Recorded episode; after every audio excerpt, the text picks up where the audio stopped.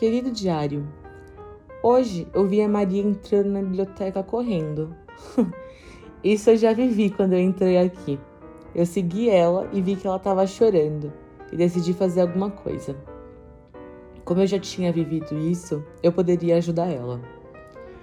Maria me disse que se sente muito mal com a situação atual que ela vive.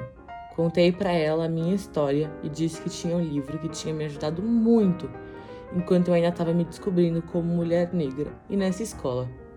É um livro muito inspirador escrito por outra mulher negra que abriu muito meus olhos.